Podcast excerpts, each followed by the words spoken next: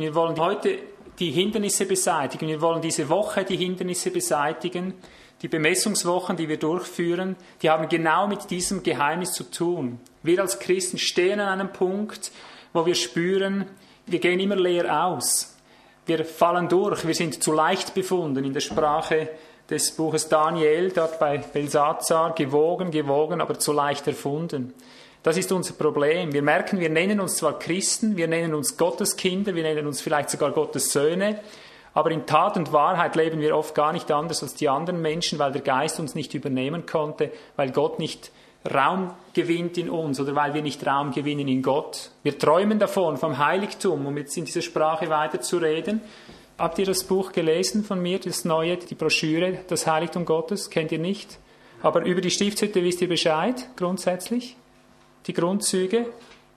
Dann rede ich jetzt ein bisschen äh, Fremdsprache für euch, aber ich, ich muss es halt mal so sagen. In der Stiftshütte, im Tempel, im Alten Testament, der Tempel in seiner Ordnung ist wie eine Skizze, die uns darlegt, wie geistlich die Dinge zusammenhängen. Der Tempel erklärt uns, in welcher Weise wir zu Gott kommen, wie es dazu kommt, dass Gott uns Menschen übernimmt. Das heißt, wie er uns lebt, wie, er, wie wir dazu kommen, dass wir nicht immer nur versuchen, Gott zu dienen aus unserem Menschlichen, sondern wie es dazu kommt, dass Gott uns dient durch uns hindurch, dass Gott selber der Wirkende und Handelnde ist. Das wird schematisch im Tempeldienst, in der Stiftshütte schematisch gezeigt. Und der Tempel besteht aus einem Vorhof, aus einem Heiligtum und aus einem Allerheiligsten. Das sind die drei grundelementaren Prozesse, die es zu durchschreiten gibt, wenn wir mit Gott in diese Einheit kommen wollen, in dieses eine Leben. Der Vorhof redet von der Phase in unserem Glaubensleben, wo Gott für uns zuerst etwas tun muss und du etwas für Gott da sein musst. Also Christus für dich und du für Christus. Das, das ist die Sprache des Vorhofes, die Sprache, man kann auch sagen, des Kindheitsalters im Glauben in Christus. Aber da soll es nicht stehen bleiben, dass du dich nur Gott ergibst und sagst, hier bin ich ich bin für dich, Jesus, und wo du sagst, du bist für mich, du bist für meine Sünden gestorben, du hast für mich bezahlt. Es soll nicht dort bleiben. Du sollst nicht Kindlein bleiben, du sollst zum Heiligtum vordringen.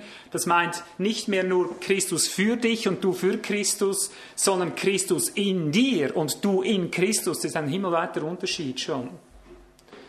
Oder in der gemeinschaftlichen Sprache zu sagen, Vorhof sind, ist Christus für uns und wir für Christus aber im Heiligtum geht es darum, Christus in uns und wir in Christus. Das ist das Jünglingsalter im Glauben gleichermaßen.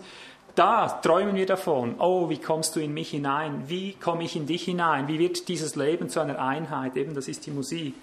Aber auch da soll nicht stehen bleiben, um gleich mal das Ziel mit anzuzeigen. Gott ist nicht zufrieden, dass wir von Kindlein zu Jünglingen werden. Das heißt, dass wir irgendwann auch so äh, stark mannhaft sind und lernen, wie Gott in uns lebt und wie wir in ihm leben. Es geht noch weiter. Nicht nur wir in ihm und er in uns, sondern im Allerheiligsten geht es darum, Gott durch uns und wir durch ihn. Das ist das Ziel, das er hat. Eine völlige Wesensverschmelzung, dass es auch zum Dienst kommt. Das ist das Vateralter, der Vaterstand in Christus, der Vaterstand im Glauben, die Vollreife im Glauben nicht nur er in dir wohnend, sondern durch dich Aktion übend. Siehst du bei einem Mose, das ist so einer, der war 40 Jahre in der Wüste, zuerst wurde er 40 Jahre zubereitet, damals wurden ja die Menschen noch wesentlich älter, also nach 40 Jahren des Eigenlebens, könntest du sagen, des Vorhofes für Gott etwas sein wollen irgendwo, äh, kommt er in die Wüste für nochmals 40 Jahre. Und dort in der Wüste lernt er etwas, dort wird er zugerüstet, da beginnt Gott ihn zu übernehmen, das kannst du mit dem Heiligtum vergleichen. Und dann die letzten drei, äh, der letzte Abschnitt von 40 Jahren ist dann sein Dienst, Gott durch ihn, oder? Da kannst du an Mose gewissermaßen diese, diese Entstehung des Heiligtums, des, der Mündigkeit im Glauben kannst du ablesen.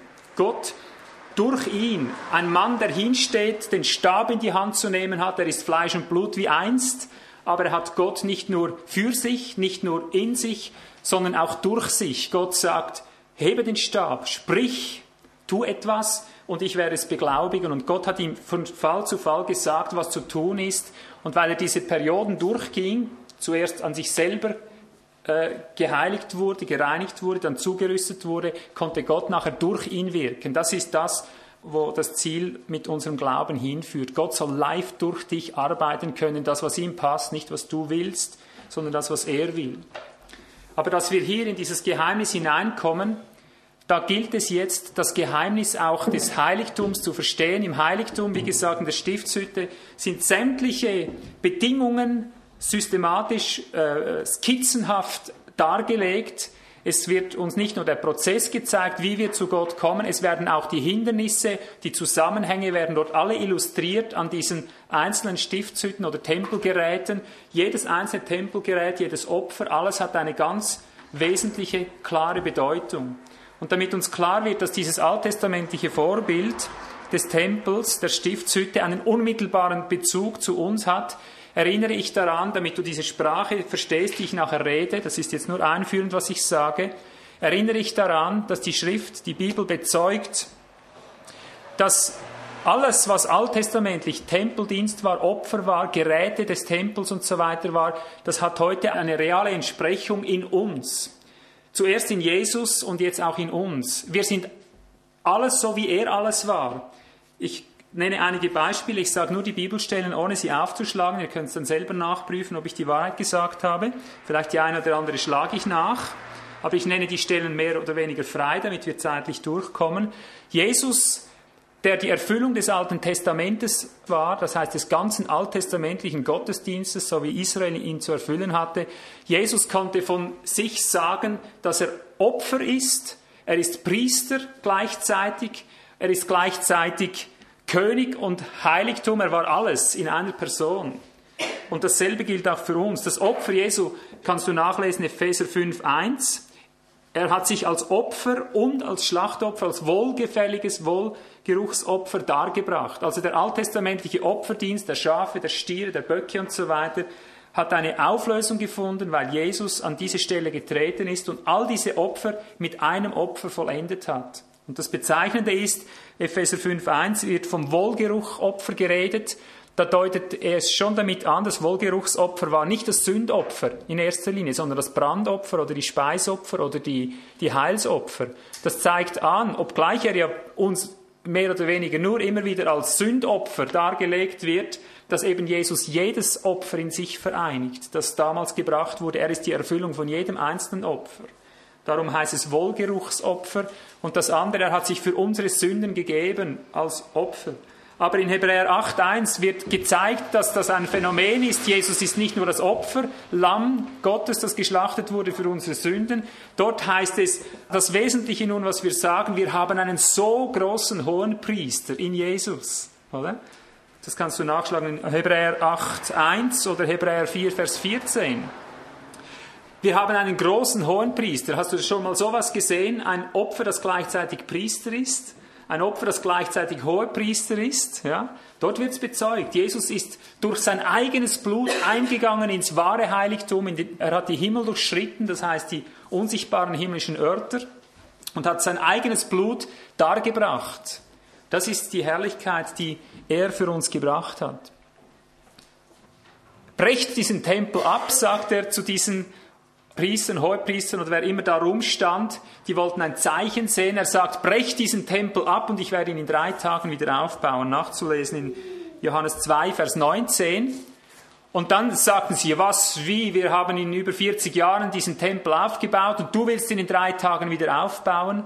Und dann wird dort die erklärende Bemerkung gemacht, sie meinten aber, er würde reden von dem Tempelgebäude Israels, aber er hat im Hinblick auf seinen Leib, auf seinen Tempel, auf den wahren Tempel gesprochen. Das war sein Leib, den er für uns gegeben hat. Er war die Verwirklichung auch des ganzen Tempels, mit anderen Worten brecht diesen Tempel ab, ich werde ihn in drei Tagen wieder aufrichten. Und da redet er von seiner Auferstehung. Und so wie er es gemacht hat, sie haben seinen Tempel abgebrochen, sie haben ihn ans Kreuz genagelt, um unserer Schuld willen, er hat unsere Sünde dort auf sich genommen. Und nach drei Tagen ist er aus den Toten auferstanden und hat seinen Tempel errichtet. Und nun heißt es, lasst euch nun mit aufbauen zu einem heiligen Haus Gottes, zum Tempel Gottes. Ja?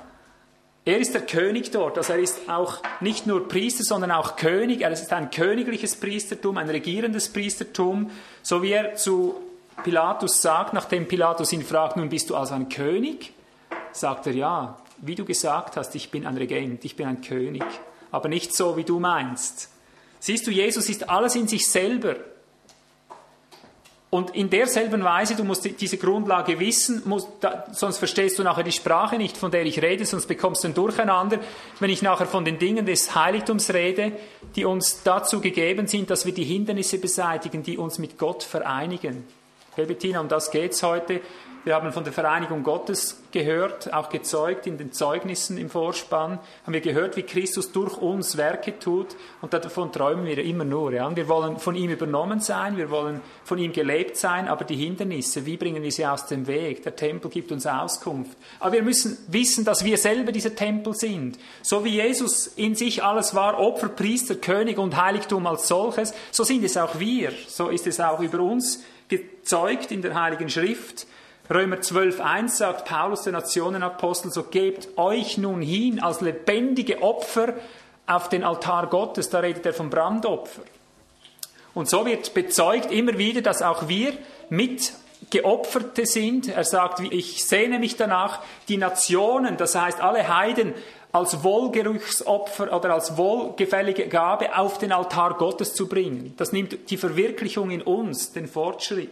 Also wir sind Opfer, mit werden wir geopfert, wir werden mit von Gott übernommen. Das hat alles einen geistlichen Sinn. Aber wir sind wie Jesus auch nicht nur Opfer, wir sind auch Priester. Das liest du nach in 1. Petrus 2, Vers 9. Ja, wie ist das denn möglich? Siehst du, das ist geistliche Sprache. Die geistliche Sprache darfst du nicht versuchen, mit der Vernunft gleichzuschalten, sonst kannst du die geistlichen Zusammenhänge, die Abläufe kannst du gar nicht durchleben. Wir befinden uns hier in einer anderen Dimension, in einer geistlichen Dimension. Da ist es eben möglich. Jesus hat sich mit seinem eigenen Blut ins wahre Heiligtum begeben und als Priester sein eigenes Blut geopfert. Das geht im Geist. Im Geist ist alles möglich, sagt er. 1. Petrus 2, Vers 9 zeugt der Apostel davon, ihr Gläubigen, ihr seid ein königliches Priestertum.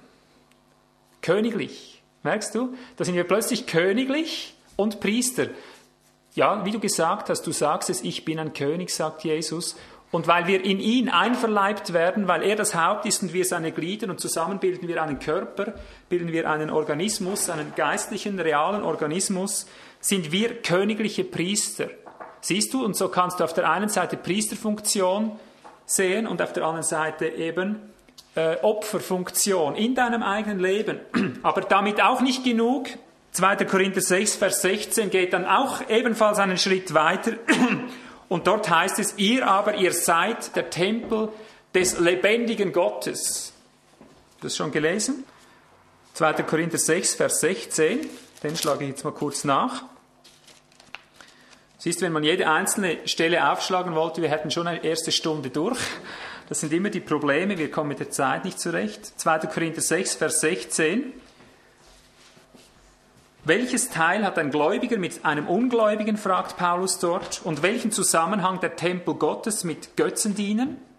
Wir sind der Tempel des lebendigen Gottes, wie Gott gesagt hat, ich will unter ihnen wohnen und wandeln, und ich werde ihr Gott sein, und sie werden mein Volk sein. Darum geht aus ihrer Mitte hinaus, sondert euch ab, spricht der Herr, rührt Unreines nicht an, und ich werde euch annehmen und werde euch ein Vater sein und ihr werdet mir Söhne und Töchter sein, spricht der Herr, der Allmächtige. Oh, haben wir gemerkt, hier beginnt schon anzusetzen. Wir kümmern uns darum, Herr, wie kommt es denn dazu, dass du in unserer Mitte wohnst, dass du in unserer Mitte wandelst, dass du, äh, ich will in ihnen wohnen und unter ihnen wandeln, mit ihnen wandeln, samt ihnen wandeln, durch sie wandeln. Wie kommt es dazu? Hier der erste Finger zeigt, darum geht aus ihrer Mitte hinaus, sondert euch ab, spricht der Herr. Also da merkst du, hier setzt der Paulus an und wo befinden wir uns da, wenn wir gleich mal jetzt vom Heiligtum, von der, vom Schema des Heiligtums, von den Ordnungen des Heiligtums ausgehen, wo setzt das an? Sondert euch ab, rührt Unreines nicht an. Wo sind wir hier? Im Vorhof, merkst du? Also er verweist gleich mal zum Vorhof. Die Absonderung, die Reinigung findet dort beim Altar beim Eingang der Stiftshütte statt. Sag, kennt ihr grundsätzlich die Stiftshütte? Wisst ihr, was dort der Reihe nach ist? Du auch? Wie heißt du? Weißt du es auch? dass zuerst ein Altar kommt und nachher ein Waschbecken. Kennst du diese Schematas dort?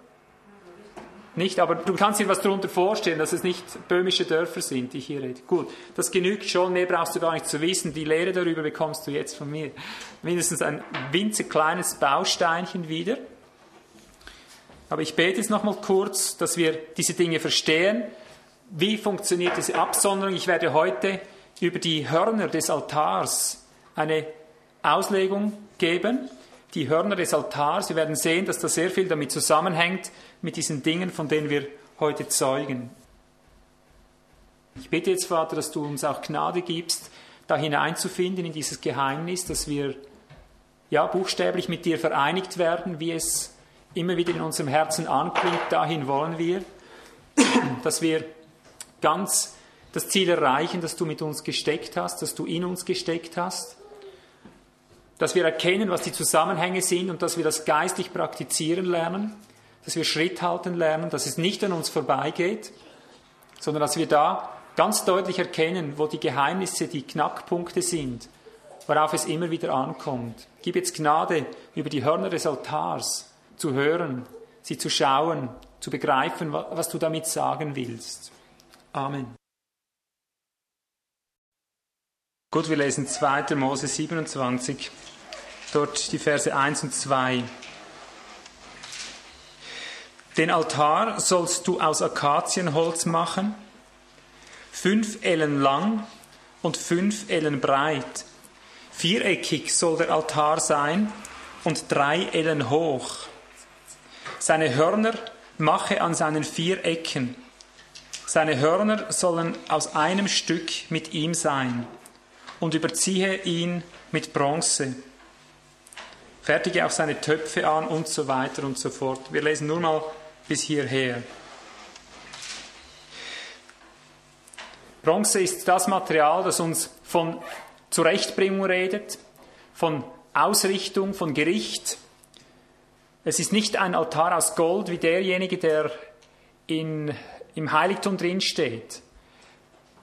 Gewisse Dinge haben diese Altare gemeinsam, der Altar im Vorhof und der Altar im Heiligtum drin. Die vier Ecken, quadratisch sind beide, und beide haben vier Hörner, die ein Stück mit dem Altar zusammen fabriziert sind. Wer ist dieser Altar? Das ist meine Frage, darum habe ich vorher diese ganze Einleitung gemacht. Wer ist dieser Altar? Wer kann jetzt hier eine Antwort geben? Ja? Ich bin der Altar, oder? Du bist der Altar, richtig. Merkst du, es ist ganz was Wichtiges. Ja? Und wer ist das Opfer auf dem Altar? Jesus. Jesus. Und wer auch noch? Ja? Ich. Warum denn du, wenn Jesus doch das Opfer ist? Weil ich es gesagt Weil ich es gesagt habe, so ist recht. Ich würde sagen, weil es die Schrift gesagt hat. Ja? Gebt euch hin als lebendige Opfer, Römer 12,1. Du bist das Opfer. Wer ist denn der Priester, der hier opfert? Das wäre auch wieder Jesus und wir. Ja, genau. Wieder Jesus und wir. Merkst du, das ist wichtig, sonst bekommst du ein Durcheinander, weil du kannst in der Auslegung, ich kann jetzt kreuz und quer durch, wenn ich die Geräte der Stiftshütte lehre oder untersuche, dann geht das kreuz und quer. Einmal rede ich aus der Perspektive des Priesters, einmal aus der Perspektive des Opfers, einmal aus der des Altars. Aber alles ist er und alles bist du, weil du in ihm bist. Oder? Du bist nicht ein Sonderaltar neben seinem Altar. Also das wäre ein Schweinezeusaltar auf dem großen Altar. Also ein Gräuel wäre das, wenn du dein eigener Altar wärst, wenn du dein eigenes Heiligtum wärst. Der Gräuel der Verwüstung wäre das, das ist nämlich der Anstatt Christus. Das ist ein Gräuel der Verwüstung, das heißt, er bildet einen kleinen Altar auf dem großen Altar, aber es ist nicht der große Altar, ist nicht mit ihm zusammengeschmolzen. Das heißt, er macht selber ein Heiligtum aus sich selbst, der Anstatt oder Antichristus, wie er genannt wird. Es ist eine Realität, wo einer sein eigenes Heiligtum stellt. Aber hier geht es darum, dass er das eine Heiligtum ist. Geistlich ist er, wie gesagt, Priester, Opfer, König, Prophet, alles ist er und Heiligtum und Altar und alles und alles und nochmal alles. Und du bist in ihm mit eingebunden in einem Stück, weil du in ihm bist und er in dir, naturgemäß veranlagt, auch wenn das sich noch nicht so praktisch ausdrückt oder noch nicht so praktisch ausdrückt. Oh, es gibt sehr viel. Vielleicht bevor ich zu den Hörnern komme, hm, Ich weiß gar nicht recht, wo ich beginnen, wo enden soll. Das ist immer das Problem beim Heiligtum. Ja, eben du in ihm, er in dir. Ich habe vorher gesagt, und es kommt noch nicht ganz so recht zum Ausdruck. Ja. Warum kommt es nicht recht zum Ausdruck? Das muss man sich eben auch mal überlegen. Was machen wir hier mit dem ganzen Heiligtum? Wenn doch ein Heiligtum da ist, sollte es doch auch zum Ausdruck kommen. Ja? Der Vorhof ist da, das Heiligtum ist da, das Allerheiligste ist da. Und doch kommt es nicht zum Ausdruck. Weißt du warum? Jetzt sage ich dir mal, was, mal vielleicht was Neues. Es gibt immer wieder einen selben Grund, warum das Heiligtum nicht funktioniert, warum diese Herrlichkeit, die eigentlich gegeben ist, die eigentlich fertig ist, bezeugt in der Schrift. Mit einem Opfer hat er uns ein für alle Mal vollkommen gemacht. Ihr seid der Tempel, sagt er. Nicht, ihr werdet der Tempel, ihr seid es. Aber warum funktioniert er nicht? Hast du gewusst, dass das Tempelgebäude, dass der Altar, das, ja, schlechthin das Heiligtum sündhaft gemacht wird durch uns? Hast du das gewusst? Kennst du eine Schriftstelle, die dir beweist, dass es einen sündigen Tempel gibt?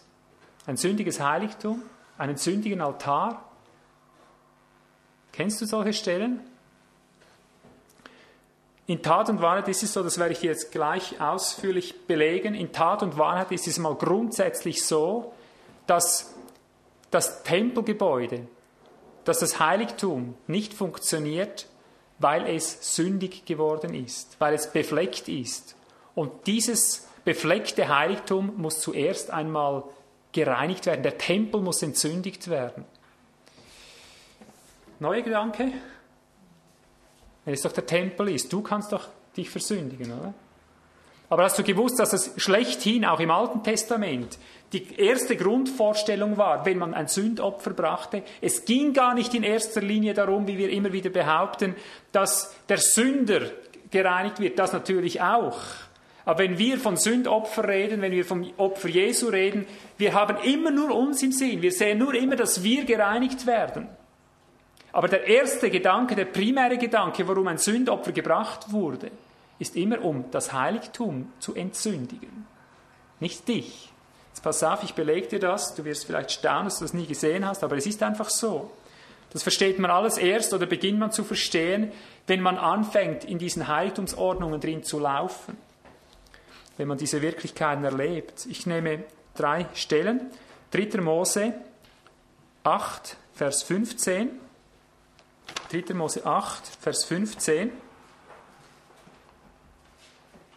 Und er schlachtete ihn und Mose nahm das Blut, also da geht es um ein Opfer, das gebracht wird auf dem Altar. Mose nahm das Blut und tat etwas davon mit seinem Finger ringsherum an die Hörner des Altars, oh, an die Hörner, und entzündigte so den Altar. Wer hat er entzündigt? Das Volk. Den Sünder. Nein, hast du gesehen. Und er entzündigte so den Altar. Das ist ganz ein wichtiger Gedanke. 3. Mose 16, Vers 18. 3. Mose 16, Vers 18. Und er soll hinausgehen zu dem Altar, der vor dem Herrn ist, und für ihn Sühnung erwirken. Für wen? Für ihn, hast du gemerkt? Wie kommen wir eigentlich immer drauf, dass es immer nur um uns geht? Hesekiel 43, Vers 20.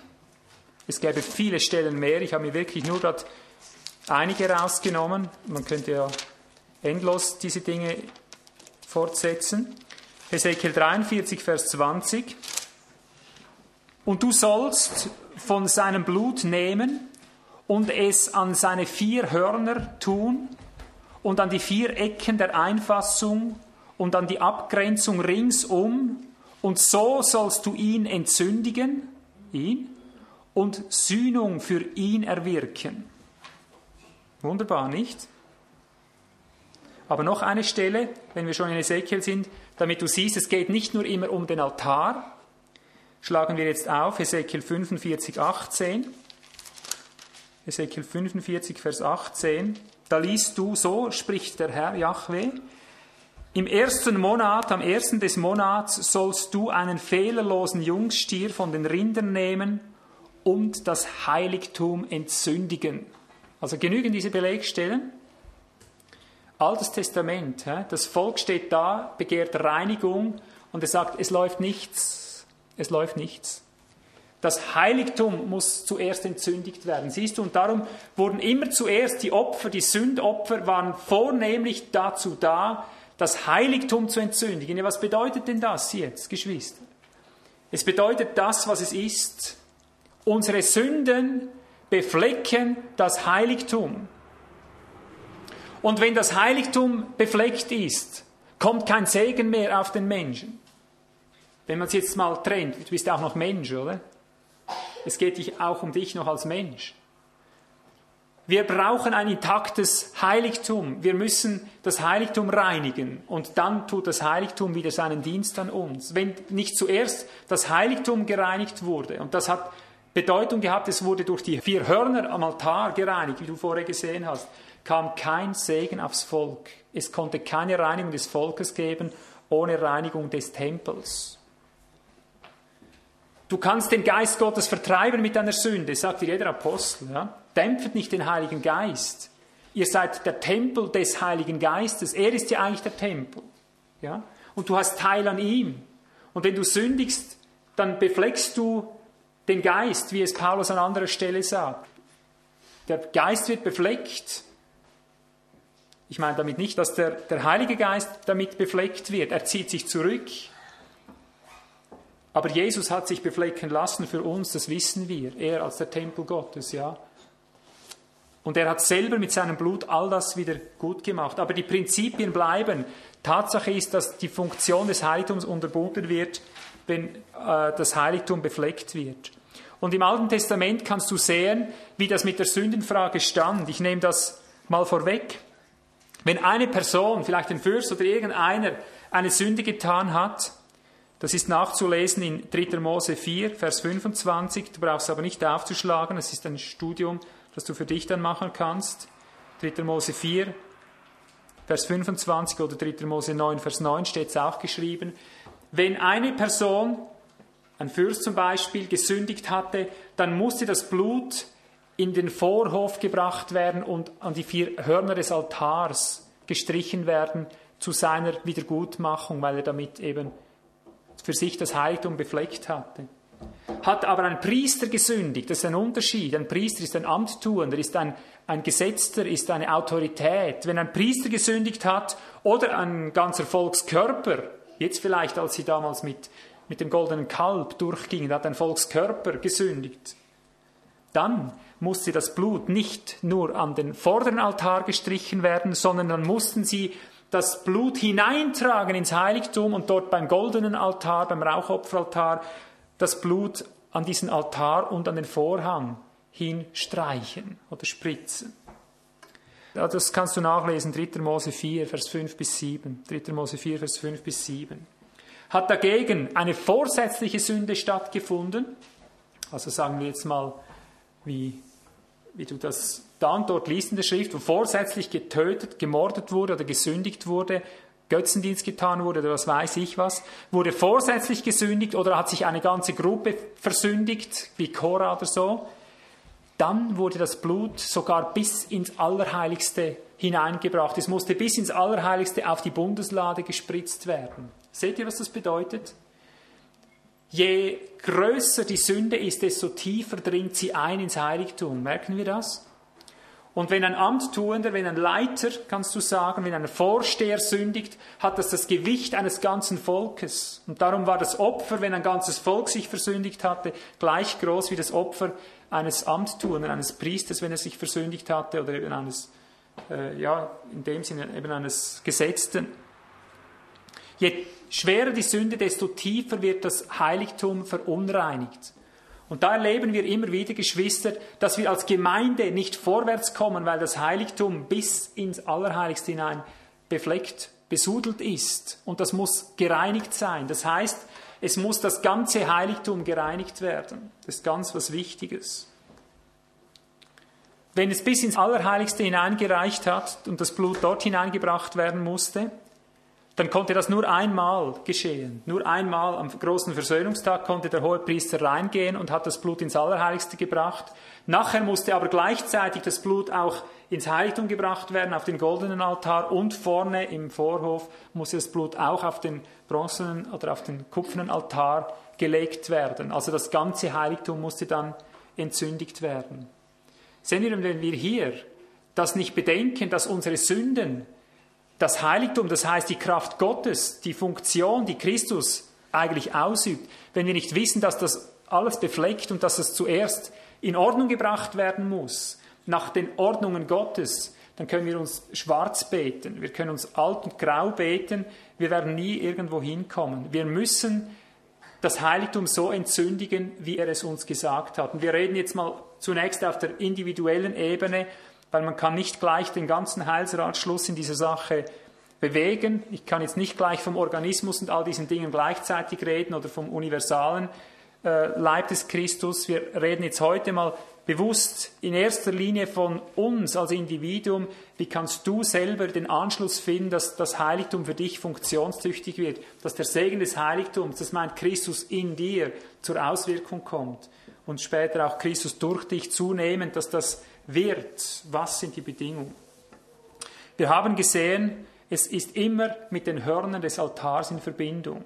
Und darum musst du wissen, was mit diesen Hörnern zusammenhängt, was das meint. Die Hörner waren eins mit dem Altar. Also du hast heute Morgen was dazugelernt, du weißt jetzt, dass du Hörner hast. Das ist nicht gewusst bis jetzt. He? Du bist kein Einhorn, du bist kein Büffel, du bist kein Zweihorn, du bist ein Vierhorn. Das hat eine ganz wunderbare Bedeutung. Ja. Zuerst einmal, was ist ein Horn?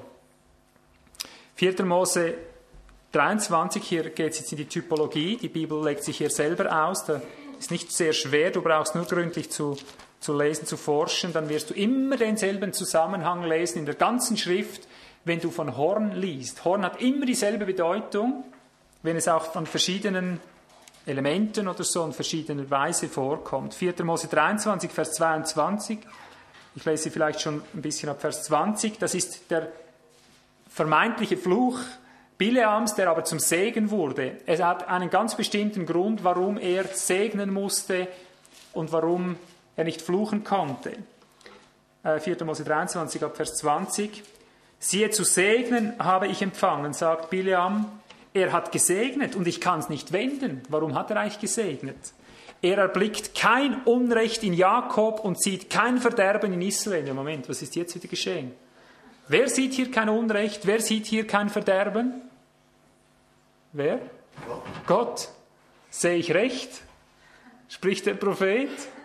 Sehe ich recht? Gott sagt, ich erblicke kein Unrecht in Jakob, kein Verderben in Israel. Hey, Moment mal, ich kann dir schon was zeigen, oder? Kann es der fleischliche Mensch sagen. Du hast doch hier und hier und hier, oder? Israel. Ich weise keine heile Stelle an dir. Oh nein, er sagt dir, ich sehe kein Unrecht. Kein Verderben in Israel. Da ist also was geschehen, hast du gemerkt? Da waren sie gerade in einer Verfassung scheinbar, die gut waren, sie gerade ein paar gute Tage gehabt. Nein. Der Herr, sein Gott, lesen wir weiter, ist mit ihm und Königsjubel ist in ihm. Gott ist es, der es geführt. Es hat Kraft wie die Hörner des Büffels. Interessant, nicht? Denn es gibt keine Zauberei gegen Jakob, keine Wahrsagerei gegen Israel. Jetzt wird zu Jakob und zu Israel gesagt, was hat Gott gewirkt? Siehst du, das ist das Geheimnis der Hörner. Der will angreifen, der will da etwas bewirken, der will es niedertreten, aber Gott wirkt. Das ist die Wirkung des Heiligtums, das ist typologisch siehst du, der hat die Hörner aufgesetzt, der ist in der rechten Verfassung.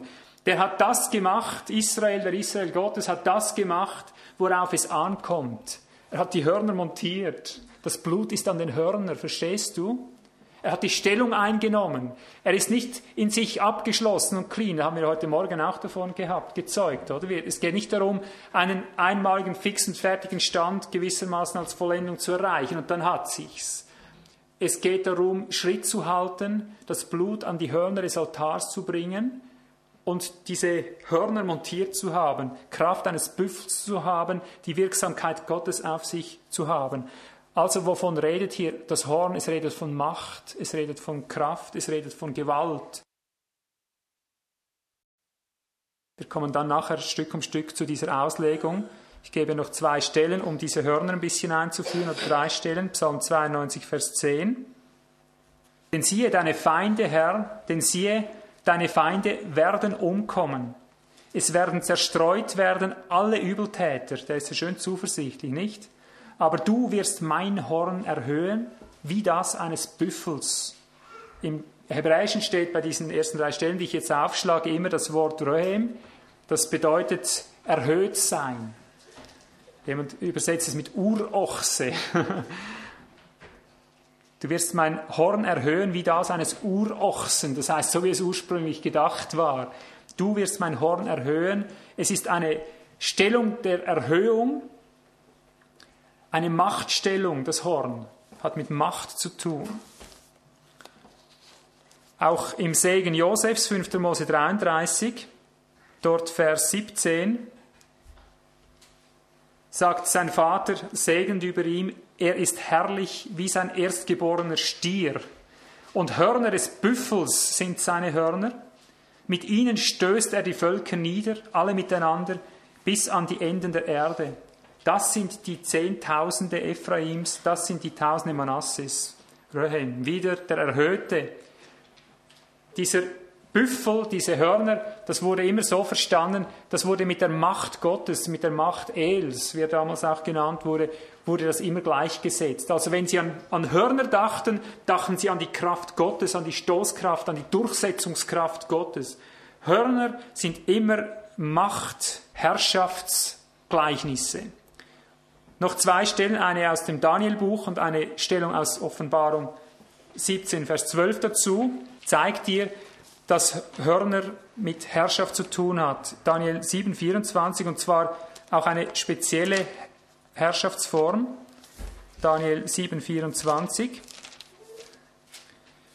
Und die zehn Hörner bedeuten, aus diesem Königreich werden sich zehn Könige erheben und ein anderer wird sich nach ihnen erheben, und dieser wird verschieden sein von den vorigen, und er wird drei Könige erniedrigen.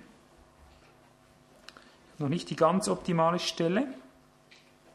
Ja, man kann es daraus auch ersehen. Also aus diesem Königreich werden sich zehn Hörner erheben. Es gibt noch eine Stelle, die sagt es noch optimaler, dass das Horn ein Königtum, eine Herrschaft bedeutet, die noch nicht vollends angetreten ist, aber die schon am Herrschen ist, um ein Reich für sich zu gewinnen. Also die Hörner damals in diesen Visionen waren alles kommende Könige, werdende Könige, im Begriff seiende Königreiche einzunehmen. Offenbarung 17, Vers 12 zeugt auch nochmals von dieser Wirklichkeit. Offenbarung 17, Vers 12. Das hat alles eine ganz wichtige Bedeutung für uns. Wenn wir das nicht verstehen, haben wir das Heiligtum nicht begriffen. Wir müssen wissen, woraufhin diese Hörner deuten, was sie herausfordern, was das meint, was für eine Haltung, was für eine Handlung dazu gefordert ist, sonst kommen wir da nicht durch. Also Offenbarung 17, Vers 12. Und die zehn Hörner, die du gesehen hast, sind zehn Könige, die noch kein Königreich empfangen haben aber mit dem Tier kurze Zeit Macht wie Könige empfangen. Die Tiere wurden als solche immer als Könige mit einem Königreich, mit einem gesicherten Herrschaftsgebiet bezeichnet. Aber die Hörner werden hier bezeichnet immer wieder als, wie gesagt, bereits Herrschende, bereits Macht ausübende, aber noch dabei, die Macht ganz zu gewinnen, um das Letzte auszuüben. Und darum ist es nicht verwunderlich, dass im Vorhof eben ein Altar mit vier Hörnern steht, nicht mit vier Köpfen, es können auch vier Köpfe dort sein, oder? Es sind vier Hörner dran, die weisen in alle Himmelsrichtungen. Das zeigt eine umfängliche Herrschaft, das zeigt ein, eine avisierte, umfängliche Oberhand. Und dasselbe ist auch wieder vor dem, unmittelbar eben vor dem Vorhang, vor dem Allerheiligsten. Du siehst also, es sind gleiche Gesetzmäßigkeiten, die sich wiederholen im Heiligtum, wenn es darum geht, das Heiligtum einzunehmen, ins Heiligtum einzugehen, zunächst einmal ins Heiligtum selber, ist eine Machtfrage dahinter. Eine Durchsetzung, eine Herrschaftsfrage. Ein königliches Priestertum, könntest du sagen, ein herrschendes Priestertum ist gefragt. Und wenn du im Heiligtum angelangt bist, durch diese vier Hörner kannst du sagen, dann willst du noch tiefer ein, geht es wieder auf einer Herrschaftsebene weiter, nur im Unterschied, und das kann ich jetzt alles nicht im Detail auslegen, ich gebe nur so die Grundlinie, im Unterschied ist, dass die Herrschaftsfrage, die Hörnerfrage, die vier Hörner im Vorhof mit Bronze zu tun haben, also mit Wiederherstellung, mit Einrenkung, mit Zurechtbringung, während die vier Hörner, die Herrschaftsfrage im goldenen Altar hinten, bei dem viereckigen Altar, ein goldener Altar von einer anderen Dimension, von einer herrlicheren Dimension der Herrschaft, der Durchsetzung zeugen. Verstehen wir diese Gedanken? Als Adonia sündigte, Kannst du nachlesen, wenn du willst, mal in, in 1. Könige 1,50. Als Adonia sündigte, er wollte die Macht an sich reißen und wollte Salomo zuvorkommen. Er dachte, ich bin ja, ich bin ja Berechtigter und so weiter. Äh, hat sich an, auf seinen Königsstuhl gesetzt. Da hat Gott den König Salomo bestätigt. Adonia ist hingerannt in den Vorhof des Tempels, hat sich an den Hörnern des Altars festgehalten und um sein Leben gefleht. Seht ihr? Das war ein Bewusstsein damals. Es war ein Bewusstsein, dass die Hörner Durchsetzungsgewalt bedeuten. Hörner wie ein Büffel. Das war eine Offensive. Er hat sich an den Hörnern des Altars festgehalten und siehe da, er wurde begnadigt. Salomo hat ihm das Leben gelassen, hat gesagt, gut, geh da hin, du wirst von jetzt an anständig sein, sonst töte ich dich. Er hat ihn begnadigt, er hat die Hörner des Altars festgehalten und hat dort mit anderen Worten gesagt, ich äh, bestehe auf meine Reinigung, ich bestehe darauf, ich habe gesündigt, aber hier bei den Hörnern des Altares, wenn einer gesündigt hat, hier bekomme ich Gnade. Und Salom hat das respektiert. Weißt du, da hat es noch einen ge gegeben, der hat das auch gemacht, ein Joab, das kannst du nachlesen in 1. Könige 2, 28 bis 31, also nur ein Stücklein später. Der hat wahrscheinlich aus dem etwas profitieren wollen, der hat ja das alles miterlebt, der Joab, oder? Und als man ihn töten wollte, ist auch er ins Heiligtum gestürzt, hat sich an den Hörnern des Altars festgehalten und hat, hat um Gnade gefleht. Was ist mit ihm geschehen? Es wird David hinterbracht, es hieß, Moment, David kann es nicht zuschlagen, der hält die Hörner des Altars fest. Mit anderen Worten, der besteht jetzt auf die Durchsetzung der Gnade. Du musst es respektieren. David sagt, geht hin, erschlagt ihn am Altar. Oh, warum? Er hat gesagt, du hast mutwillig Blut vergossen. Was haben wir vorher gelernt? Wie funktioniert das mit der Sünde? Je größer die Sünde ist, wenn ein Fürst gesündigt hat, ein Vorsteher, ist das bis hineingedrungen ins Heiligtum. Vorsätzliche Sünde, vorsätzlicher Mord, das hat er gemacht, vorsätzlich gemordet, hat unschuldiges Blut auf sich gebracht. Also ist seine Sünde, hat bis hinüber ins Allerheiligste verunreinigt. Er konnte noch lang die vorderen Hörner halten. Siehst du? So kann es gehen. Wäre er aber ins Heiligtum, ins Allerheiligste hineingerannt, wäre er auch tot gewesen. Gab keine, keine Gnade in seinem Fall. Aber das zeigt uns einfach, wie doch das Bewusstsein da war, diese Hörner. Da gibt es eine Stellung, da gibt es eine, eine offensive Geschwister, auf die es ankommt. Die war nicht einfach passiv, die haben nicht irgendwo für sich auf den Knien gefleht, oder irgendwas gemacht, die haben mit den Hörnern gearbeitet, die wussten noch, was Hörner sind. Ja. Also, was bedeutet das Blut an den Hörnern? Das Blut meint, du bestehst darauf, dass das Blut Jesu erneut, ganz neu die Macht des Altars wiederherstellt. Viele glauben an das Blut Jesu, die ganze Christenheit glaubt an das Blut Jesu, es wird besungen in allen Liedern. Auf alle Weise, auch du besingst es, auch du bekennst es, auch du glaubst an es. Und doch, wo ist denn unsere Christenheit hingekommen? Sag mir's. Sind wir überlegen? Sind wir wie stark wie ein Büffel, so ein Segen Josefs? Sind wir nicht auszurotten, weil das Büffelhorn Gottes gewissermaßen gegen den Feind ausgeht? Oh nein. Es beweist, dass wir samt dem Blut gewissermaßen umkommen, dass wir irgendwo im Heiligtum uns bewegen oder was weiß ich, aber es nützt nichts. Warum nicht? Hier ist die Antwort, Geschwister. Weil es nicht nur darum geht, das Blut allein zu haben von Jesus, es geht darum, dieses Blut durchzusetzen. Es geht darum, dieses Blut an die Hörner zu streichen. Hörner, eine offensive Gewalt, eine offensive Herrschaft, ein durchsetzendes darauf bestehen, ein absolutes äh, ja, Durchsetzen, eben wie ein Büffel mit seinem Horn sich durchsetzt. Ich bestehe darauf, dass die Macht, die Kraft des Altars wiederhergestellt wird durch das Blut Jesu. Das meint, ich bestehe darauf, auf die Beherrschung der Sünde, wenn es jetzt vorne um den bronzenen Altar geht. Es geht mir nicht nur darum, ich habe nicht nur genug am Blut, dass es mir gewissermaßen die Sünde vergibt. Ich bestehe darauf wie ein Büffel, dass die Sünde nun weicht. Verstehst du den Unterschied? Kennst du das in deinem Leben? Hier beginnt bei uns die Bemessung. Hier wird bei uns die Bemessung angesetzt, wenn wir sagen, kannst du sagen, du bist wie ein Büffel? Kannst du sagen, komm mir nur nicht zu nahe? Ich werde dir zeigen, ich werde dich auf die Hörner nehmen, du kannst von hinten kommen, ich habe da ein Horn, du kannst von vorne, von der Seite kommen, ich habe ein Horn. Ich bin stark wie ein Büffel, du wirst mich nicht antasten. Kannst du sagen, ich habe Herrschaft über die Sünde? Oder kannst du es nicht sagen? Hier wird es praktisch, merkst du? Kannst du sagen, ich habe eine Durchsetzungsgewalt in meinem Leben? Dann sagen wir, Preis sei Gott, das stimmt's. Kannst du aber nicht zeugen, dass du eine Durchsetzungskraft auf alle Seiten der Sünde gegenüber hast, brauchst du Nachhilfeunterricht diese Woche. Kraft zur Beherrschung der Sünde, das meint die vier Hörner des Altars, bestehen darauf, die Sünde muss ganz unter meine Füße. Kraft zur Wirksamkeit des Heiligtums, das ist die Bedeutung der Hörner. Fertig Ikabot, fertig, die Herrlichkeit ist weg. Es wird gereinigt, es wird durchgesetzt, bis es wieder funktioniert. Das Normale, ich habe das schon dann dort erwähnt, schon früher.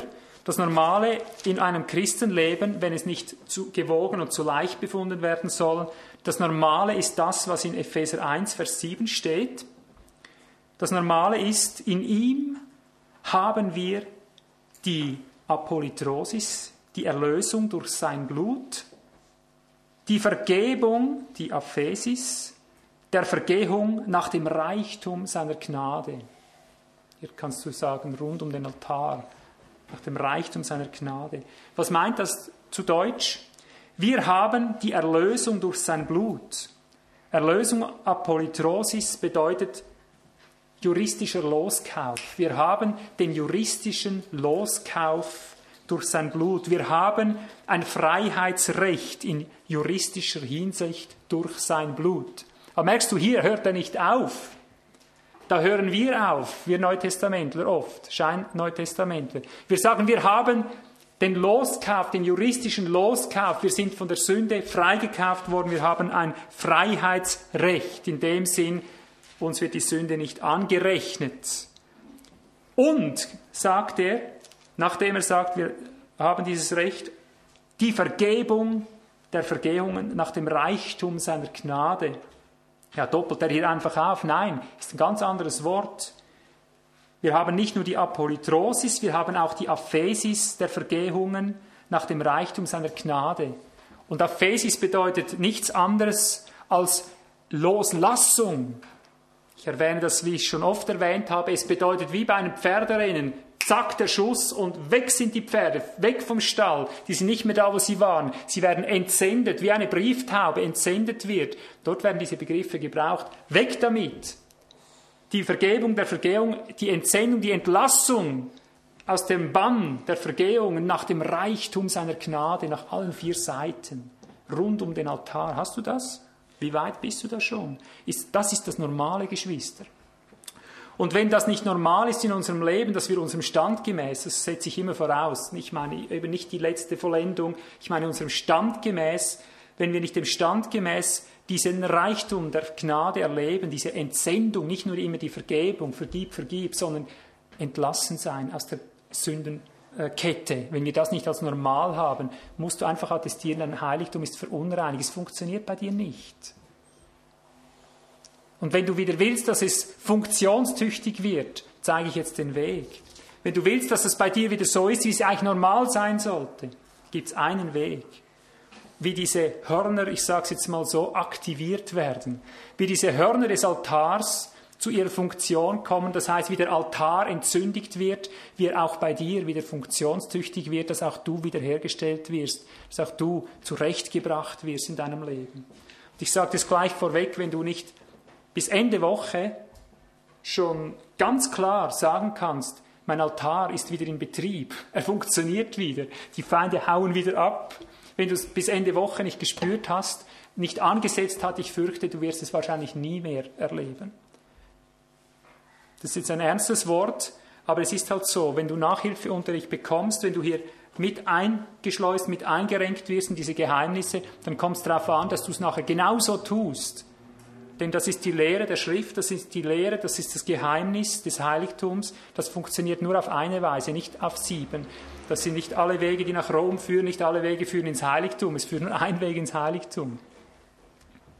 Also auf welchem Weg werden diese Hörner aktiv? Das heißt, auf welchem Weg wird dieser Altar wiederhergestellt, dass er wirklich funktioniert? Die ersten Dinge, die ich sage, die werden dir bekannt vorkommen, aber ich werde sie erwähnen, weil es dazugehört, weil ich fundamental arbeiten will und nicht einfach gerade beim letzten einsteigen möchte, weil diese Dinge müssen wir vom Grund her prüfen und lass dich jetzt bemessen, in welchem dieser Punkte du zu finden bist. Was dich anspricht, merkt es dir gut. Es wird in dieser Woche kommen, es wird in dieser Woche behandelt werden, es wird in dieser Woche nachverdaut und aufgearbeitet werden. Merk dir gut, jetzt schon, wo du stehst, damit du möglichst viel Licht über dich hast. Je schneller du es äh, begreifst, desto schneller bist du auch durch in der Sache. Der erste Schritt, wie dieser Altar wiederhergestellt wird, und ich rede jetzt im Wesentlichen über vier grundelementare Schritte. Der erste Schritt ist derjenige, der bekannte aus 1. Johannes 1, Vers 9.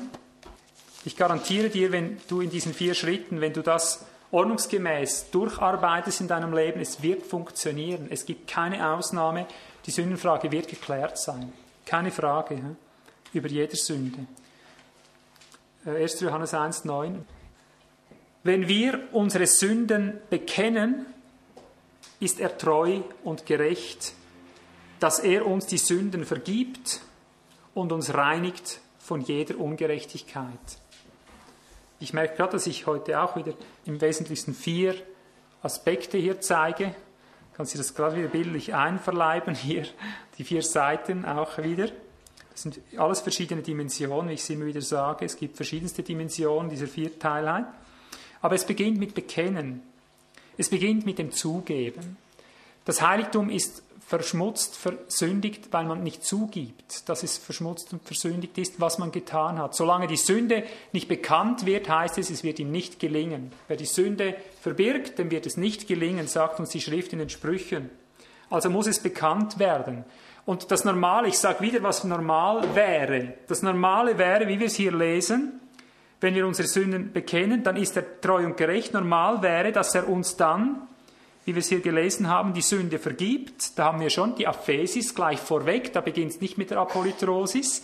Da beginnt es gleich mit der Entsendung, dass sie eigentlich schon erledigt ist mit dem Bekenntnis und uns reinigt von jeder Ungerechtigkeit. Das meint, er wischt auch nicht jeden Schmutz weg, den die Sünde einst hinterlassen hat. Er macht das alles gleich auch noch in Ordnung, dass da ganz rein ist. Merkst du, so natürlich sollte eigentlich das funktionieren, dass mit dem Bekennen der Sünde das eigentlich gerade gelöst ist, dass die Tat gleich folgt, dass nicht gleich die Sündenkette weitergeht und dann wieder Vergebung und wieder Vergebung nötig ist. Das wäre eigentlich normal, dass gleich gereinigt wird, aufgewischt, okay, es ist nicht nur vergeben, es ist auch gleich vergessen und entlassen. Das wäre ein Normalfall. Aber du musst sprechen, hast du gemerkt? Du musst deinen Mund öffnen. Ich verweise jetzt immer wieder auf dieses Geheimnis, dass das nicht im verborgenen Winkel geschieht. Er sagt, wer seine Sünde bekennt, nicht wer seine Sünde einsieht, nicht wer über seine Sünde nachdenkt oder wer seine Sünde empfindet, wer sie bekennt. Da ist dein Mund gefragt. Das ist ganz was Wichtiges. Viele sehen ihre Sünden ein, Viele sind heimliche Jünger in dem Sinn, die wissen genau, dass sie falsch gehandelt haben, aber sie werden nie frei, sie bekommen nie Macht über die Sünde, weil sie es nicht bekennen, weil sie es nicht zugeben, nicht aussprechen. Vielleicht hast du es vor Gott ausgesprochen. Manchmal geht Gott einen Schritt weiter. In der Regel sage ich, ist es normal, dass wenn du vor Gott etwas aussprichst, ist auch gleich erledigt. Aber es gibt gewisse Zusammenhänge, die will ich jetzt nicht alle theologisch aufarbeiten hier. Ich erwähne das nur, dass es so ist. Es gibt gewisse Zusammenhänge, da kannst du vor Gott bekennen, solange du willst. Er wird dich bekennen lassen, auch vor Menschen. Also Achte darauf, hast du Dinge, die du um keinen Preis einem Menschen sagen würdest in deinem Leben. Ich sage dir, wenn du nur eine solche Sache hast, die du ganz bewusst für dich unten hältst und sagst, nie wird ein Mensch äh, das erfahren, dann kann ich dir sagen, dein Heiligtum wird befleckt bleiben. Nimm das erste Horn. Wir reden hier von der ersten Aktivierung. Stoß gegen dieses verheimlichte Bekenntnis. Stoß dagegen und sag, ich habe Macht zu sprechen, ich werde es sagen. Verstehst du? Ich habe die Macht, es auszusprechen. Es sagt mir zwar immer wieder, sag's nicht, sag's nicht. Nein, du bist zu schwach. Nein, das ist, oder? Es wird missbraucht werden. Du hast tausend Argumente. Sag, ich habe die Macht. Es geht jetzt darum, das Heiligtum zu entzündigen, den Altar zu entzündigen. Ich stoße dagegen. Ich bekenne es. Und habe Vertrauen zu Gott, dass er wohl stark genug ist, mich durchzubringen, auch wenn ich es bekannt habe. Behalt eine Sünde für dich und du wirst Zeit deines Lebens keinen Segen des Heiligtums, keine Funktion haben. Was nun aber, wenn du sagen kannst, doch, ich habe meine Sünden bekannt, soweit ich es kenne, erkenne? Ich gehe jetzt nicht immer auf die vier Seiten ein, gell? ich nehme es jetzt einfach, ihr kennt diese Dinge vielleicht jetzt, ich nehme es jetzt einfach mal von einem anderen Grundmuster her. Du sagst, ich ich bin mir nichts bewusst in dem Sinn. Oder ich habe es bekannt, ich habe meine Sünde bekannt in dem Sinn, meine Tatsünde oder was weiß ich. Es funktioniert noch nicht. Ja. Das zweite Horn, Matthäus 6, Vers 12. Matthäus 6, Vers 12. Also bindet mich nicht an diese Hörner, ich sage jetzt nur das zweite Horn, weil es schön vier äh, Aspekte sind, die ich heute belehre. Ich möchte damit nicht sagen, das sind jetzt genau die vier Hörner oder so. Es gibt Reihe um immer tiefere Dimensionen, wo du immer wieder vier wesentliche Seiten siehst dieses Altars. Ich nehme es jetzt einfach mal so um der Symbolik willen. Matthäus 6, Vers 12. Und vergib uns unsere Schulden, wie auch wir unseren Schuldnern vergeben. Vers 15. Wenn ihr aber den Menschen ihre Vergehungen nicht vergebt, so wird euer Vater auch eure Vergehungen nicht vergeben. Hast du gemerkt? Vergib, wie wir vergeben. Aphesis, wie wir Aphesis. Was heißt jetzt Aphesis? Ah, loslassen.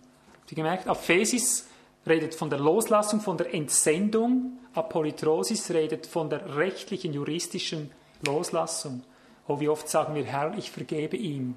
Schließlich hat dein Blut ja auch für ihn bezahlt, nicht juristisch. Aber wir entsenden das Ganze nicht. Wir lösen es nicht los wie den gefangenen Hund, der mal endlich frei werden soll, oder? Wir lassen den Gefangenen nicht frei, wir behalten ihn gefangen. Gib ihn frei, sagt der Herr. Wenn du ihn nicht frei gibst, wirst du nicht freigegeben werden. Wo hast du Gebundene? Lukas 6, 37. Seid nun barmherzig, wie auch euer Vater barmherzig ist. Richtet nicht, damit ihr nicht gerichtet werden. Verurteilt nicht und ihr werdet nicht verurteilt werden. Lasst los, sagt er, lasst los und ihr werdet losgelassen werden. Ah, da hängt wohl was damit zusammen, ganz deutlich, ja. Unten habe ich noch eine schöne Fußnote, die gefällt mir. Ich habe gesagt, ich komme immer wieder auf den Punkt zurück. Was heißt es dort? Habt ihr auch eine Fußnote?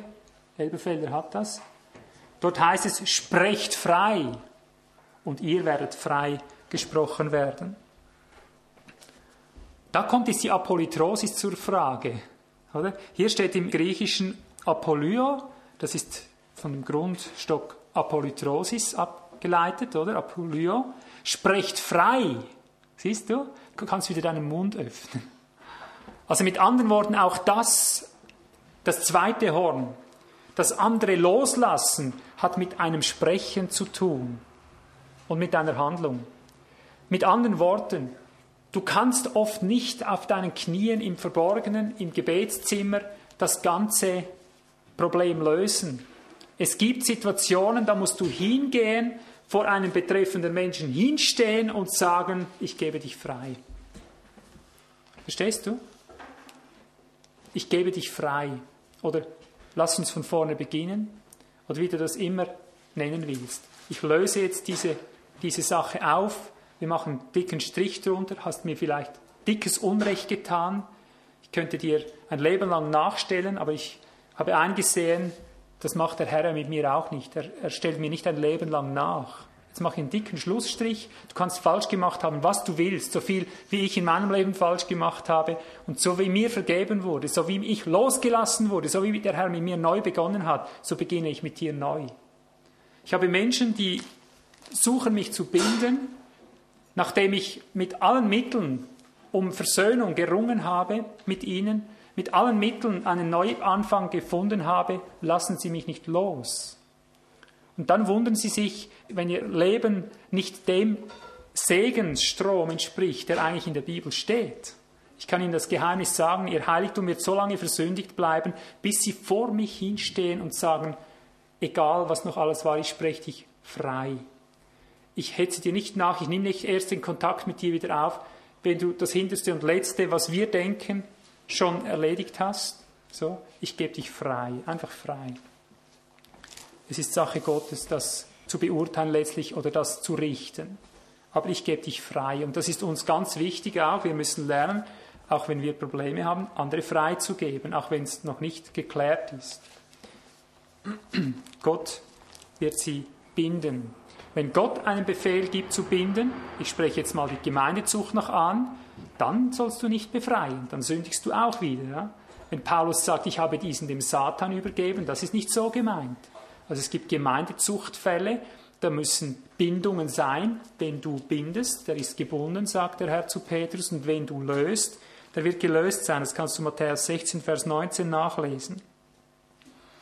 Aber der Grundsatz heißt, wenn du andere nicht frei sprichst, juristisch, und sie nicht frei lässt, dynamisch, praktisch, dann wirst auch du nicht befreit und losgelassen werden können. Dein Altar bleibt versündigt, dein Heiligtum bleibt gelähmt, es hat keine Funktionsautorität, dein Horn wird kläglich versagen. Also nimm das Horn, streich das Blut darauf und sag, ich habe Kraft, ich habe Macht, das loszulassen. Auch wenn dir der Teufel tausendmal sagt, du kannst hier nicht loslassen, das war ein zu großes Unrecht. Denn es geht ja immer darum, dass der andere dir Unrecht getan hat. Die Bibel bestreitet das ja gar nicht. Aber sie sagt, es ist eine Herrlichkeit, wenn du Unrecht ertragen kannst, wenn du das lernst. Also nimm jetzt das Blut, streich's ans Horn und sag, das Blut Jesu hat Macht, ich setze jetzt durch, ich lasse das frei. Ich habe die Macht, es freizulassen. Punkt. Keine Diskussion. Du musst das Heiligtum durchsetzen lernen. Dann heißt das immer wieder im Klartext, du sollst sprechen lernen. Du sollst es aussprechen. Du aktivierst das Horn, indem du sagst, ich löse dich. Ich gebe dich frei, indem du es zuerst sagst für dich. Ich kann ihn freigeben. Ich gebe ihn frei oder ich gebe sie frei, ich gebe die Gruppe frei oder was es immer ist. Und dann gehst du, wenn es nötig ist, hin, wenn du dann noch nicht merkst, dass es richtig gelöst ist, und sagst ihnen ins Gesicht, ich gebe dich frei. Und indem du es aussprichst, wird es geschehen. Drittens, mögt ihr noch? Ist viel Substanz für Gäste, gell? Wir sind halt immer so dran, wir sind da schon ein bisschen geübt, aber ihr könnt es noch eine ganze Woche nachverarbeiten. Wir müssen eine Woche Arbeit haben. Ich gehe durch, es wird nicht mehr sehr lange dauern. Ein drittes Horn, du spürst, es geht nicht weiter richtig. Ein drittes Horn ist etwas ganz Wichtiges, wobei das überschneidet sich jetzt teilweise, aber es sind doch Schwerpunkte, die im Alltag manchmal verschieden sind und darum nenne ich es als separaten Schwerpunkt. Römer 10, Vers 9 bis 10.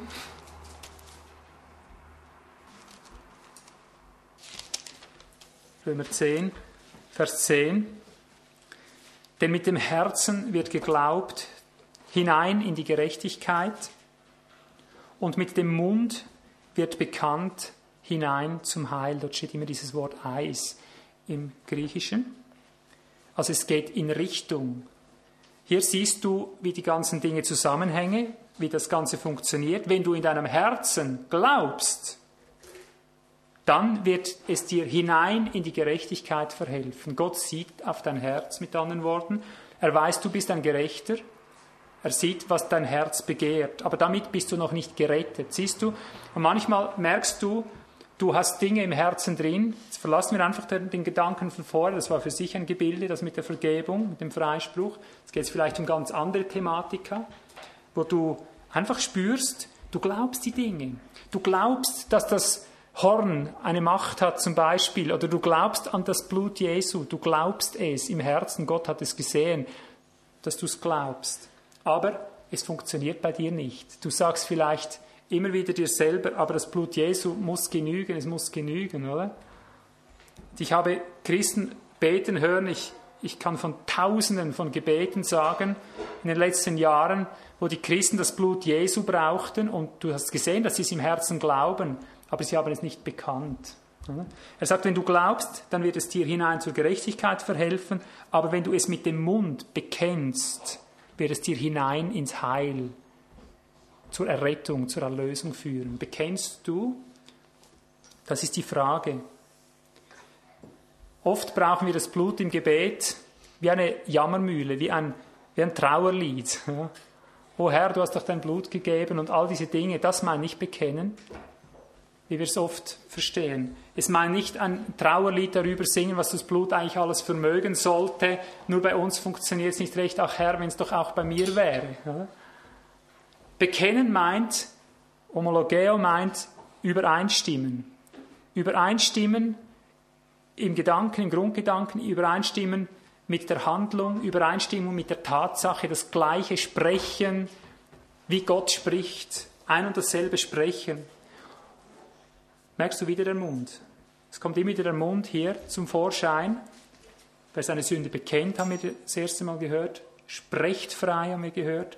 Und jetzt, wer bekennt, dass Jesus hier Rettungsmacht hat, das meint, wer nicht jammert, wer nicht klagt, sondern wer sich fix eins macht, dass es so ist. Nicht, ach Herr, hilf mir jetzt in dieser Sache, sondern du hilfst mir in dieser Sache. Hörst du den Unterschied? Ist auch wieder ein kleiner, großer Unterschied. Wir hatten es heute Morgen schon von denen, oder? Nicht etwas anderes als du hilfst. Nicht, Herr, du kannst helfen. Oder Herr, du wirst vielleicht mal helfen, sondern du hilfst. Das ist ein Unterschied. Das ist Bekennen. Ich bin gerettet. Nicht, ach Herr, rette mich. Ich bin gerettet, du hast gesagt, dein Blut ist für mich vergossen. Ich danke dir, es gilt mir, es gilt mir jetzt, es gilt mir auf der Stelle, es ist vollbracht, es ist geschehen. Das heißt bekennen. Alles andere ist Klagen, alles andere ist Hoffnungsgejammer, alles andere ist Zukunftsmusik. Bekennen heißt, es ist geschehen, so wie er es gesagt hat. Siehst du, und darum kommt keiner zum Glauben, der so auf Hoffnung hin irgendwo immer bei Gott etwas erheischen will. Der kommt zum Glauben, der das stehen lässt, für sich gültig werden lässt, jetzt und heute auf der Stelle. Und darum heißt es dann unten, Vers 13, schon Vers 12b, denn er ist Herr über alle und er ist reich für alle, die ihn anrufen. Und dann wird es noch definiert, noch ein bisschen konkretisiert. Denn jeder, der den Namen des Herrn anrufen wird, wird errettet werden. Im Deutschen siehst du es hier nicht, aber im Griechischen wird hier eine andere Schwergewichtung gelegt. Dort heißt es nicht, jeder, der den Herrn anrufen wird, wird errettet werden. Denn es rufen ihn alle Christen an, sind wir doch ehrlich, oder? Herr, Herr, Herr, oder? Aber hier steht im Griechischen dieses Wort, also dieser Schwerpunkt, denn jeder, der sich auf den Namen des Herrn beruft. Siehst du den Unterschied? Jeder, der sich auf den Namen des Herrn beruft, wird gerettet werden. Anrufen tun ihn alle, aber berufen auf ihn, bekennen, das tun nur so wenige. Du bist mir ein Blutbräutigam. Punkt. Es gibt keine Diskussion. Dieses Horn setzt sich durch. Hier wird das Heil siegen, denn er hat gesagt, alles ist zum Heil gesetzt. Auch diese Situation, ich bekenne es, das ist Heil jetzt und Gott steht zu mir und ich bekenne das in der Form, ich berufe mich auf den Namen des Herrn, das steht mir zu. Jetzt gehe ich zum vierten Horn. Ein viertes Horn gleicht jetzt alles ein bisschen einander. Jetzt habe ich vielleicht schon ein bisschen vor gegriffen mit diesem letzten Aspekt, der gehört eigentlich schon in Nummer 4. Aber versucht ihr unterscheidend zu merken, das erste war ein bekennendes Sprechen, im Sinne zugeben, Sünden zugeben. Das zweite war ein loslassendes Sprechen im Sinn von vergebend sprechen. Das dritte war ein bekennendes Sprechen in Bezug auf, so sind die Tatsachen, so sind die Fakten. er hat mir das verheißen, es ist so.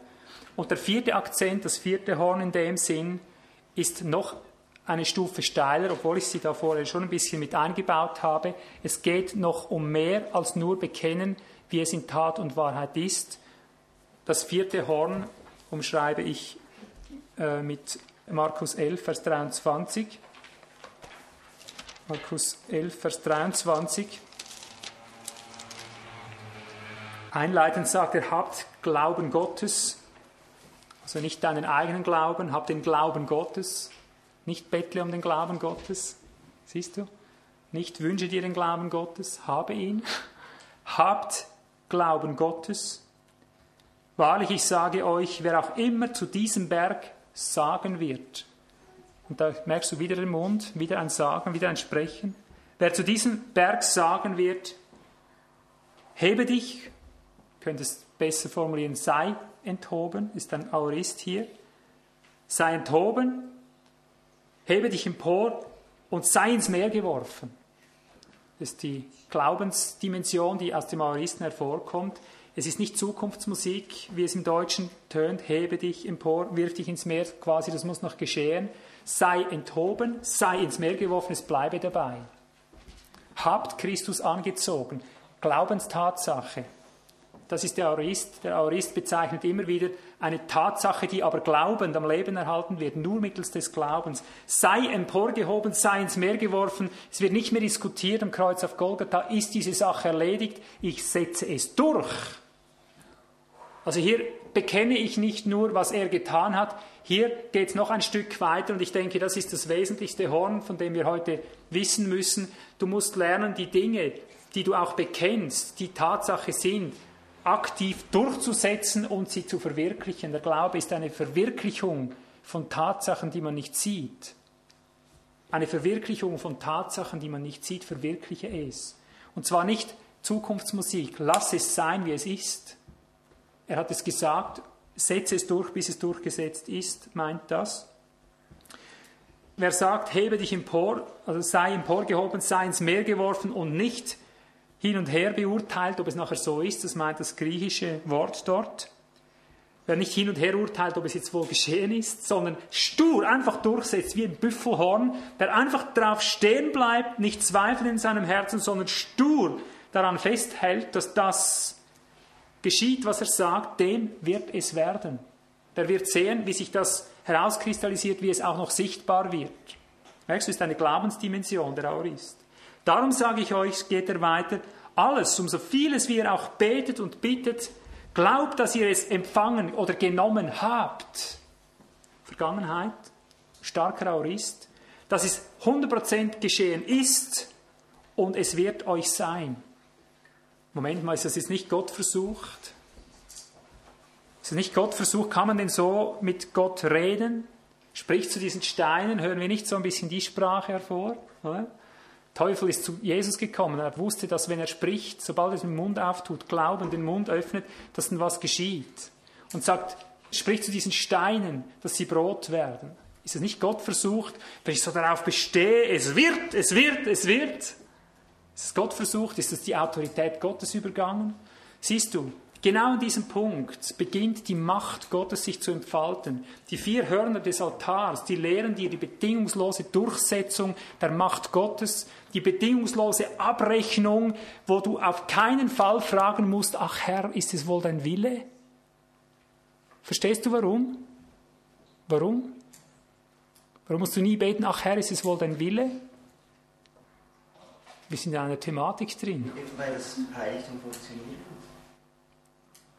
Aber weißt du, Markus 11,24 wird heute von Großteilen christlicher Bewegungen praktiziert. Faith Message, oder? Die Glaubenshelden, die Glaubenspredigten und dann, und du wirst es bekommen, deinen Mercedes, oder?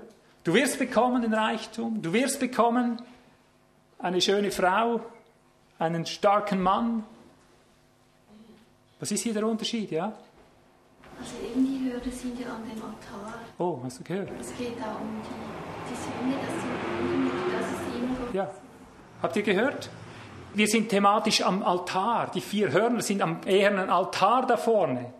Verstehst du? Wir befinden uns nicht bei den vier Hörnern am goldenen Altar. Dort kannst du Dinge wirken, die über der Thematik Sünde sind, weit darüber hinaus. Dort geht es um die Durchsetzung vom Organischen in Christus und er in uns, durchzubrechen zu Christus durch uns und wir durch ihn. Dort sind diese Dimensionen gefragt, diese Durchsetzung. Dort wird sich das wieder wiederholen, diese Machtfrage, dieses Beanspruchen, dieses Nehmen und Durchsetzen. Aber ich sage dir, die versuchen alle beim goldenen Altar hinten. Das ist der goldene Altar, der heute praktiziert wird, versuchsweise von all den Bewegungen.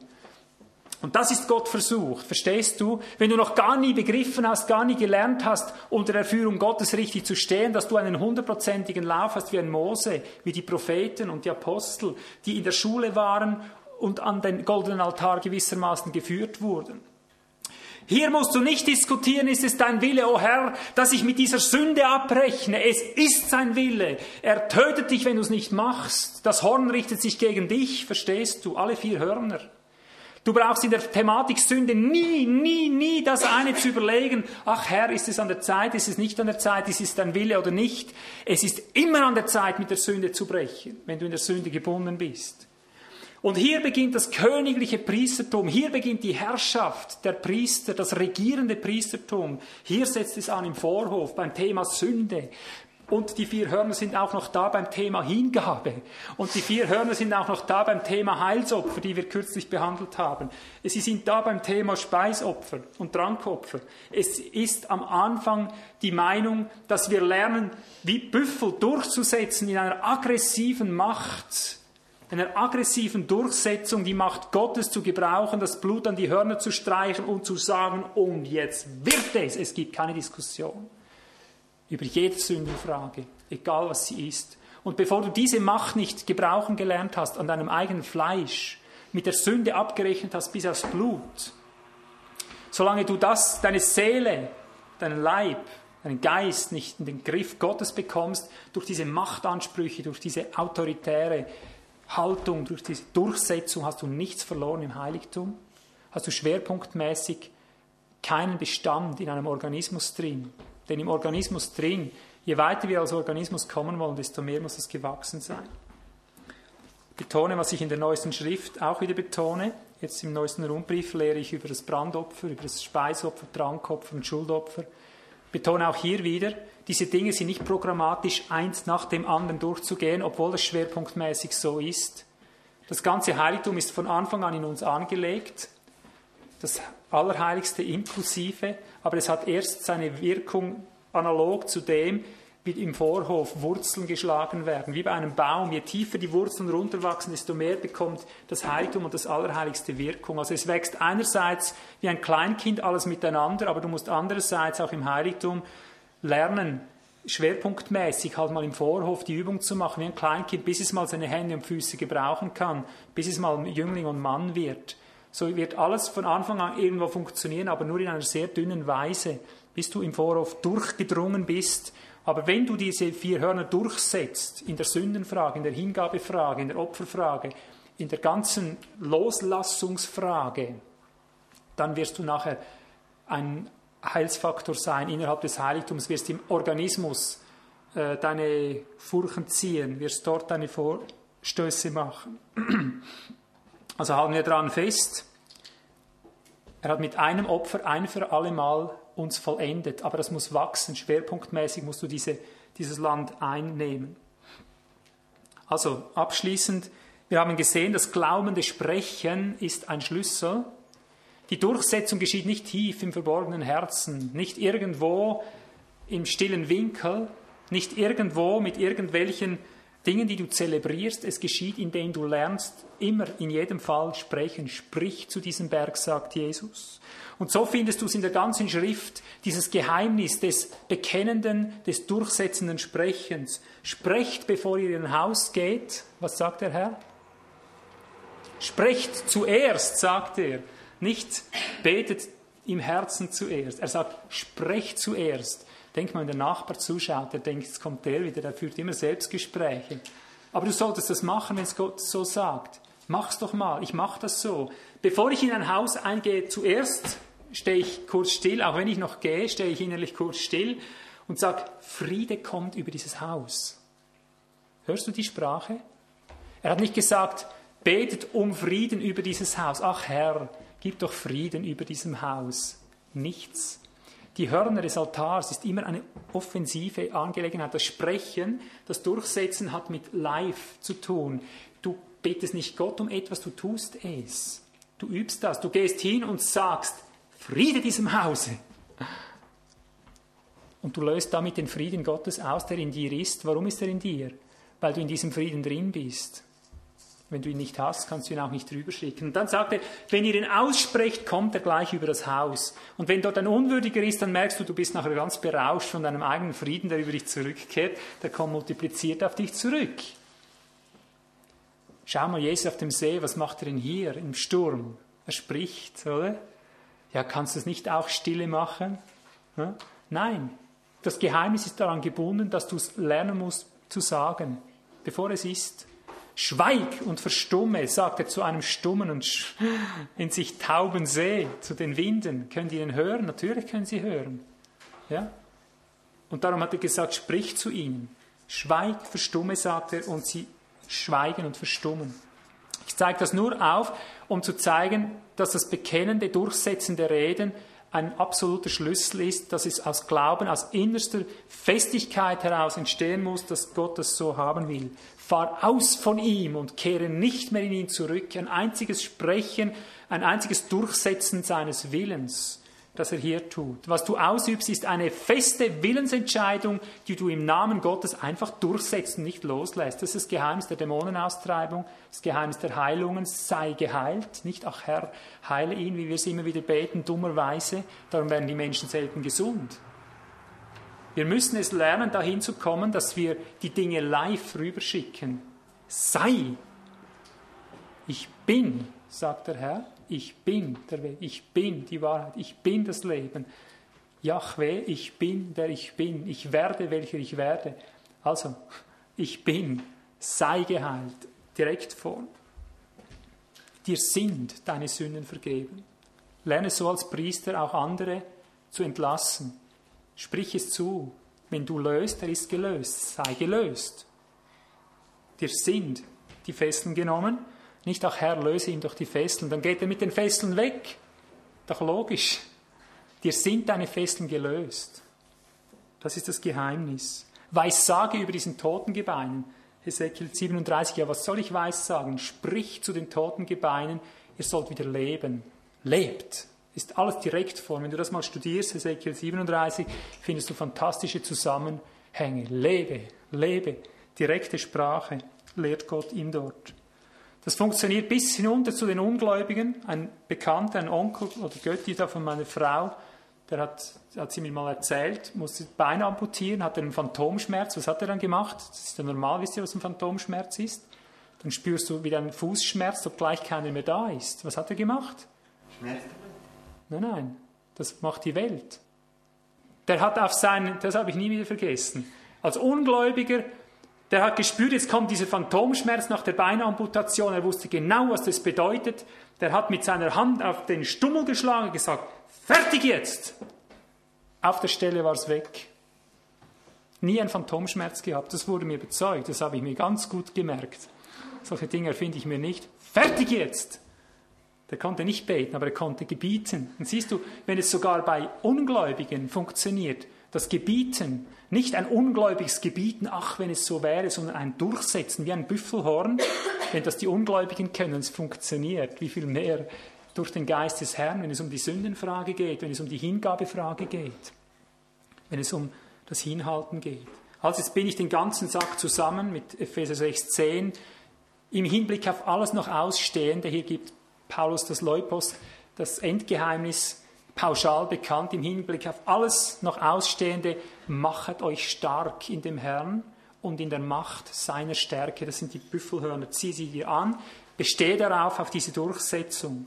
Fleischeslust, jetzt gehe ich in die Praxis nur noch, um das zusammenzufassen. Fleischeslust, ich bin erhaben über dich. Hast du schon gesagt? Hast du schon befohlen? Du gehst durch die Straßen, Du gehst an einem Bäckergeschäft vorbei und schon kommt dieser Heißhunger über dich oder ein Fleischer vorbei oder als Mann vielleicht sind es andere Fleischstücke, die du siehst. und du spürst, wie in dir das Blut zu wallen beginnt, was machst du denn hier? Stehst du? Geh hinein. Lerne zu sagen, ich bin dir enthoben, nicht, ach, ich, ich sollte dir enthoben sein, o oh Herr, hilf mir, dass ich da jemals drüber stehe. Ich bin dir enthoben, ich bin dir nicht schuldig zu dienen, Römer 6, 12. Wenn du eine unruhige Seele hast, dieses unruhige Übel, dieses ständig zaghafte Wesen, ach Herr, mach mich doch ruhig. Nein, Schluss damit. Hörner aufsetzen, sonst wird dein Heiligtum nie, nie entzündigt.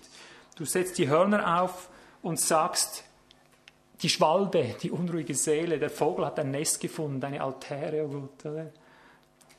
Ich bin ruhig. Ich habe die Oberhand darüber. Die Oberhand ist mein, ist, nicht wird, nicht wird sein, nicht wird irgendwann sein. Dir, Herr, in mir ist die Oberhand. Ich herrsche darüber. Ich bin dir nicht schuldig. Bekenne das Logos, das, was Gott gesagt hat, als fixe Tatsache jetzt. Bedrückungen, Dunkelheit, du kannst nennen, was du willst. Ich diene dir nicht mehr, fertig, Schluss. Du hast mich nicht im Griff, ich habe dich im Griff, ich knechte dich, unterwerfe dich jetzt. Schluss, keine Diskussion. Auch zu Misserfolgen, die sich immer wieder zurückwenden. So spricht der Herr, kannst du sagen, weil das so in der Schrift bewiesen wurde, durch unser Formelbuch. Wiederkehrende Misserfolge, du sagst, so spricht der Herr. Ich werde dich umwandeln, ich wandle dich jetzt um zu Fortschritten. Ich wandle dich jetzt um, ich habe es jetzt nicht genau ausgerechnet, du kannst dir selber die Formel machen. Ich wandle dich um ins Gegenteil, dann habe ich immer recht gesagt. Du Misserfolg, ich wandle dich um in einen klaren, durchbrechenden Erfolg. Du Schwachheit, so spricht der Herr, ich wandle dich um in außergewöhnliche Kraft und so weiter und so fort. Aber das Heiligtum wird nie funktionieren, wenn wir nicht in dieser Offensive, in dieser Durchsetzung mit den Hörnern des Altars lernen zu arbeiten, darauf zu bestehen, wo es lang geht. Also Punkt 1 war bekennen, zugeben. Punkt 2 loslassen, freisprechen. Punkt 3 das Bekennen der grundsätzlichen Dinge, wie sie sind. Das übereinstimmende Reden. Punkt 4 das schöpferische, durchsetzende darauf bestehen, dass es ist, auf das es sei. Vater, jetzt gebe ich dir dieses Wort zurück und segne es. In deinem Namen bringt es Frucht, in deinem Namen übernimmt es unser Leben, in deinem Namen gibt es eine neue Dimension in unser Leben hinein, eine bleibende Dimension. In deinem Namen dringt es in uns ein und es trägt uns, nicht wir tragen dieses Wort, es trägt uns. In deinem Namen befestige ich es, dass es uns nicht mehr verloren geht. In deinem Namen danke ich dir, dass du selber darüber wachst, dass dieses Wort nicht leer zurückkehrt. Ich segne es mit Fruchtbarkeit, ich segne es mit Durchbruchsgewalt, ich segne es mit viel Frucht. In Jesu Namen. Amen.